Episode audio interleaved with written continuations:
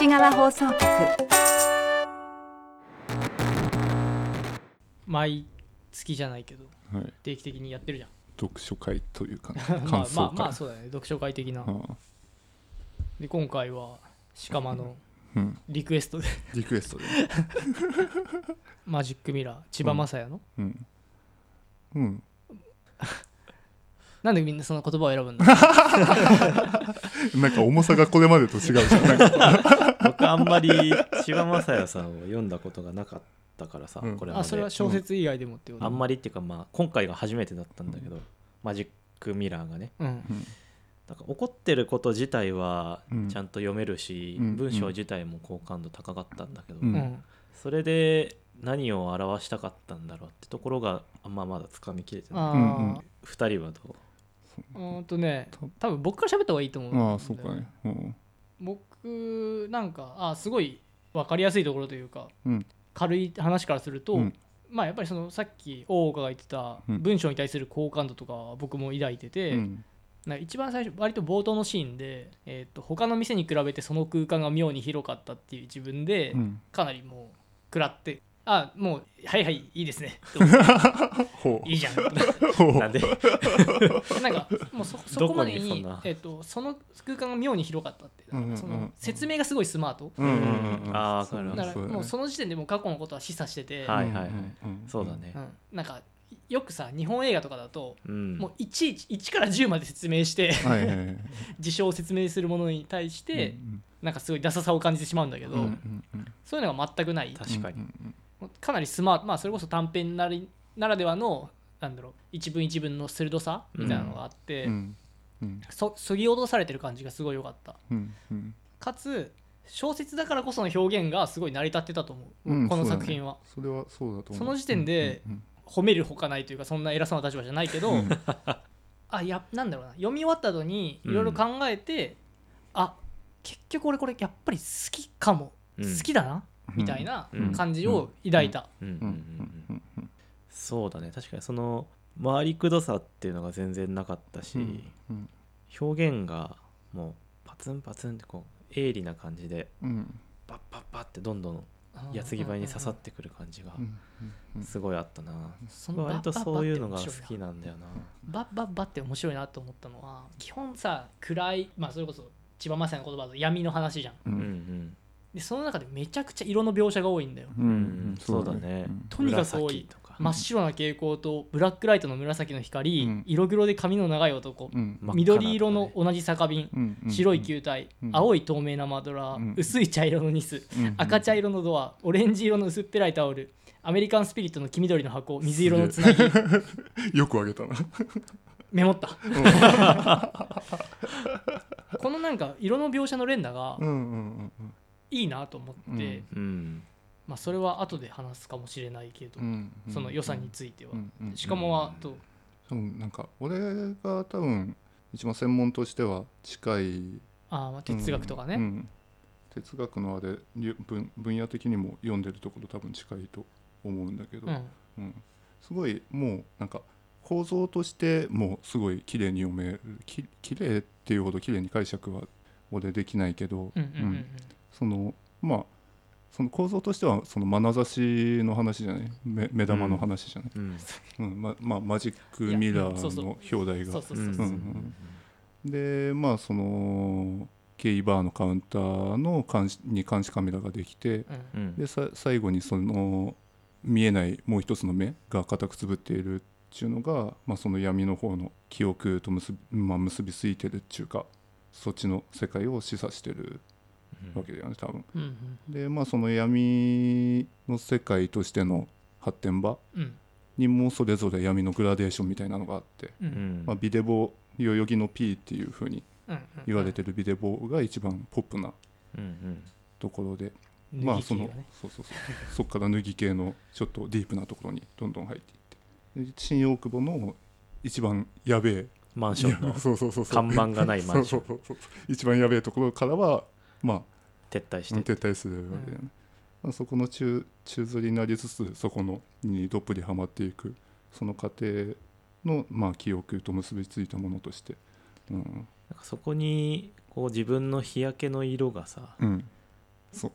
あ焼かれかく。ぶってくる感じがすごく、まあ今これ思いついただけだけど、うんああって。それでだんだんどんどん自分の体がね闇を塗り重ねていくって話があったけど黒くなっていくと同時にやっぱりなんかそこでも目が強調されてた気がする、目だけが白く浮き上がってみたいな、うんうんうんうん。確かにそのすごくこう視線眼差しに焦点が当たってる作品なんだなって今、うんうん。あ認識したわ、まあうんねまあ間違いなく眼差しは一つこの作品を読む上でのキーワードだとは思ってて、うん。結びもそうだもんね。うん。一つ目の怪物でしょ？うん。監視カメラは。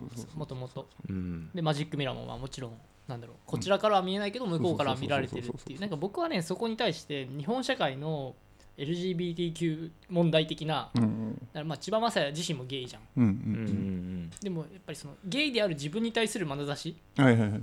みたいなものに対するなんだろうもちろんそれは間違ってないし、うん。一つの思考としてあるのは、うん。まあ当たり前のもう世の中になななりつつあるというか、まあ、なるべきだと思うんだけど、うんうんとはいえやっぱり違和感を持つ人はいてそういう人たちからの眼差しをすごい、えー、と自分の身体的な問題として抱えてるからこそやっぱりその、うん、抱えてるからこそというか抱えてるああと何かが表出されてるうん。ように思った。ああ。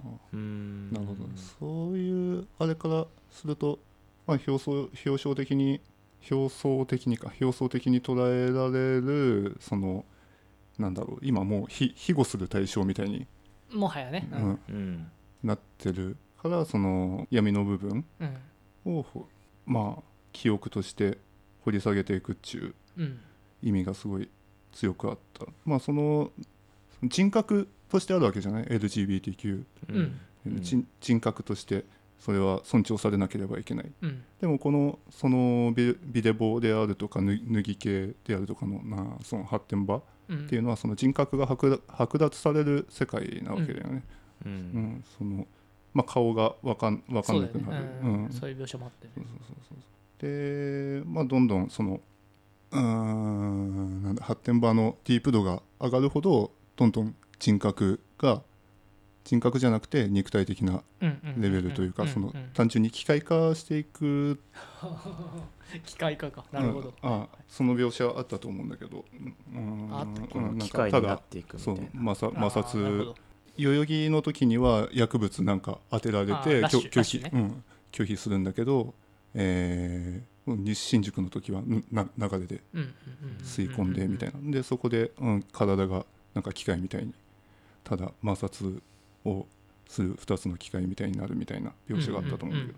まあ、その欲望を、まあ、生産して享受するだけの機械としての側面がディープになっていくほど強くなっていくっていうのが一つあって、まあそのあれだよねら落差というかさ人格としての世界とうん。それが剥奪された世界認証のない欲望だけの世界みたいなところ、まあ、その対比は一つあるのかなっていうのはそうね LGBTQ の、うん、文脈からすると、まあ、言えるのかもしんねえなと今うん。パッと思いついた。LGBTQ ってさ主語がいやなんか今日本の中でどういう需要をされてるのかなってすごい気になっててなんかそこに対する千葉雅也自身のさなんかなんて言ったらいいんだろうな。ええも言われぬ感じって言ったらいいのかな、うんうんうんもちろん尊重されるべきっていうのはグローバルスタンダードで当たり前でうん千葉雅也自身もきっとそれを望んでいるなまあ望む望んでいるだろう。でも望んでない自分もいるような気がする、うん。なんかそういうなんかうん。浮遊感のある自己認識自己認識というとちょっと違うかでも現実問題そうだと思うんだよね。今の日本の LGBTQ が置かれてるところって、それこそ庇護される対象でもあるけど気持ち悪がられる対象でもまあ正直あれじゃん。現実そこを無視することはできないとうん思うし、だからそこを表出表出させてるわけだよね。お前ら散々俺らのことを気持ち悪がってきただろうって。俺らはそういう中で、うん。うんアイまあ、アイデンティティーズがこういう世界を確立して生き生きてきたんだ。その生きてきたこの見えない部分がここで出てきてる、で多分千葉雅也のオーバーヒートでも、うん。まあ、そういうの多分テーマになってると思うんだけどうん、本当のこの部分見てなかったやん。こここを見ずにお前らそんそんなん言い続けられんのっていううんのが多分スタンスとしてうん。なるほど。オーバーヒートそういう感じなのまあそそうこまで強く。がないけど、うん見え隠れするぐらいはあるってことか、へえうん。読まなきゃな、ううん。ん普段のツイートからもなんかそういうスタンスは結構示されてるから、うんんううんうん。まあ、多分そうなんだろうなっていう、まあなんかそれが割とあれだよね。リアリスティックな視点として、うん、あるのは当たり前のことだよね、うんなんかうんうん。そういうふうに庇護される対象としてさグローバルスタンドだから当たり前みたいなね。インストールのされ方で自分たちを理解してくるっうん。てすごい気持ち悪いことだと思う、あうんー。だから覚えておくなのかな。覚えておくめっちゃ最後、繰り返してたようん。あ東中野のあなるほど。あれが一番最初と最後に出てくるけど、うん。具体的な記憶はないないわけじゃん。その、うなんかううん何そこで何かをしたっていう記憶は唯一東中野の東中野のなんかその舞台の象象徴としてだけあるうん。わけで闇の、まあ、脱ぎ系のうん。象徴としてそのや闇の中にある程度どっぷり使った自分、欲望の対象になるし自分自分もその相手をその暗い目で見るわけだよね。こうなんだっけ？公然とした眼差しか、うん最後する自分もするわけだよねそれそれまで自分に向けられていた傲慢な目を自分もしてる、うん。うん、でその一時の自分っていうのを覚えておくっていうのはなんか作品内の話だけで言うと覚えておくちょっと繰り返しすぎかなっていうふうに、思ってたんだけど現 LGBT の需要のされ方うんうんに対してこれを覚えておく忘れないぞっていうねこの粛清を忘れないぞじゃないけどさ。をこれだけ繰り返すっていうのはああなるほどって今、うん、すげえ思った、うん。なるほどね。うん。やっぱりその社会的な状況にどう置かれてるかっていうのはすごいなんかこのテーマにおいて大事だと、うん。うんうん。あこの作品において大事なテーマだと思ってて、まあ一番最初の話に戻るんだけど、うん。こんだけ色が連打されるって、うんうんうん絶対何か意図がある、あるはずなんだよね。ああなるほど。うん。なるほど。うん。なるほど。だから要するに、えー、とこれ僕が昔見たサウスバイサウスウエストっていうあのアメリカのエンタメコンテンツ見本市みたいなのセッションで映画関係のカラーリスト色彩設計をする人の講演を見てて、うんえっとカラーイズノットフィジックス、おえっと、要するに色は物理的にあるのではなくて、うん。えっと、光であったり周囲の色さらには文化社会的なイメージとともにバイアスがかけ,、かけられて認知されるものだっていうふうなことを言ってて、なんかそれをすごい思い出したの。うんうんうん。マジックミラーのこの色の描写もだから要するに社会における LGBTQ っていう相対にされる見方と千葉雅也の立ち位置、うん。まあうん、千葉雅也っていうとちょっと違うのかな、えー、と主人公なりの立ち位置みたいなものもやっぱりいろんな色を持って見られる。うんうんうんでその色の見方は多分人によって違う。っうんうんううん。んていうところをすごい思って。だからなんだろう。色の描写の連打うんうんはやっぱりうんそれに近しい意味があるんじゃないのかな。うん。そうそうそう。読んでてなるほど。テーマ闇なんだけどその対比されるものとして光がよくわかんねえなと思ってたんだけど、あなるほど。今色って言われると、ううん。ん LGBTQ のさうん。旗印っていうかまあ、あれもレインボーカラーでね。あれはレインボーなのは何？単純に多様性ってこと？うん。そう。いろいろあるやんっていうことなの、うん。うんうんうんあれって世界中であれなの？世界中であれうん世界中であれ。うん。いやなんかいやそ全然関係ないんだけど虹って七色じゃない国の方が多いっていう話。ああああなるほど。その虹を七色のグラデーションで捉える国の方が少ないみたいな、結構聞くからさ、うんその虹を表彰にすることでなんかその多様性っていうのを表すっていう意味はわかるんだけど、その比喩が通じない国もたくさんあるんだよなと思ってさ。まあでも色数が複数あるっていうレベルのなんかそ,、うん。それくらいの話なんじゃない、うん。なんかいわゆるあれだよね。レインボープライドってあの LGBTQ のそれこそ旗印として掲げられる。うん。そういういろんな色数があるよね。うん。ぐらいのレベルの話でいいんじゃないのか季節して Google っぽいよねカラーリングがさ。レインボ ーが Google は青黄色緑赤。なんか割と僕は言いたいことはあれです言えた。ううん。んなんかすげえ、まあ、なんかすっきり納凝凝得できたな。凝凝縮されてた感じがする え鹿間もそんなにないの？うん。まあ細かくああでもそれだあれかっていう配解釈は。信後期とかで書いたらうん。いいのかな、そうだね。なんか、うん、もちろんなんだろう。今喋った解釈が適当じゃないかもしれないけど、うん。こういうちょっと、うん、つかみどころのないものに物語として、うん。なんなんだろう三幕構成になってるだとか、うん。どこでカタラシスを感じさせるだとか、そういうものがないものに対してうん。読んで喋って、うん。その取っかかりだったりうん。可能性うん。みたいなのを探るっていうのは、ありだよね。うん。うん、意義があるとまでは言わないけど、うん、許される行為であってほしいよね。僕はすごすげえ保険を張ってるけど2人の話を聞いてた。あなるほどって思ったあそういう読み方なんだ。うん。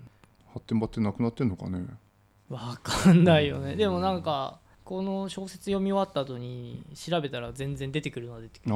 あ脱ぎ系とかって本当に言うのかなと思って調べたら当たり前のように使われてた。ね。なんかそういう目的の人たちだけが集まる掲示板とかもあるからね。なんか昔まあこれはなんだろうあれだけどさ例えばピアスを右耳だけにつけるとかさうんうんうん。あとあのあ足にロッさ、カーキーを、うん、足首に巻くとかね。うんうんうん言うよね。それは果たしてどこまで真実なのか知らんけど、うんまあまた新しいそういう行動があるんじゃない？うんうんま最後にポップなことだけ言っていい？あうんうん。ささっき。あじゃあ 最後にポップなことを言ってくれるの？このなんだろうこの回のオチがむずいから、うん。いやそういうわけじゃないんだけど、うん。いや思いついたことなんだけど、うん、ポップなことで締めさってきよ中田が闇の中の描写の割に色が多いっていう話をしたじゃん、うん。なんかそれって結構現実世界ともリンクしてるなと思ってその歌舞伎町に行ったりとかさ、う。んまあ働いてる人とか飲ん飲んでる人とかうん。見ててさ、まあこれはたまたまなのかもしれないけど髪の色がバラエティに富んでるなっていうのはすごい思うんだよね。単単純に金髪ってだけじゃなくて青とか赤とかさピンクとか、うん。まあ本当にカラフルな人たちがたくさんいるなっていうのを今あそういえばなんかそその辺つながるなって思って思い出しただけなんだけど、全然オチにならんよそれ。途中で挟んでもらえばいい。編集してください。東京西側放送局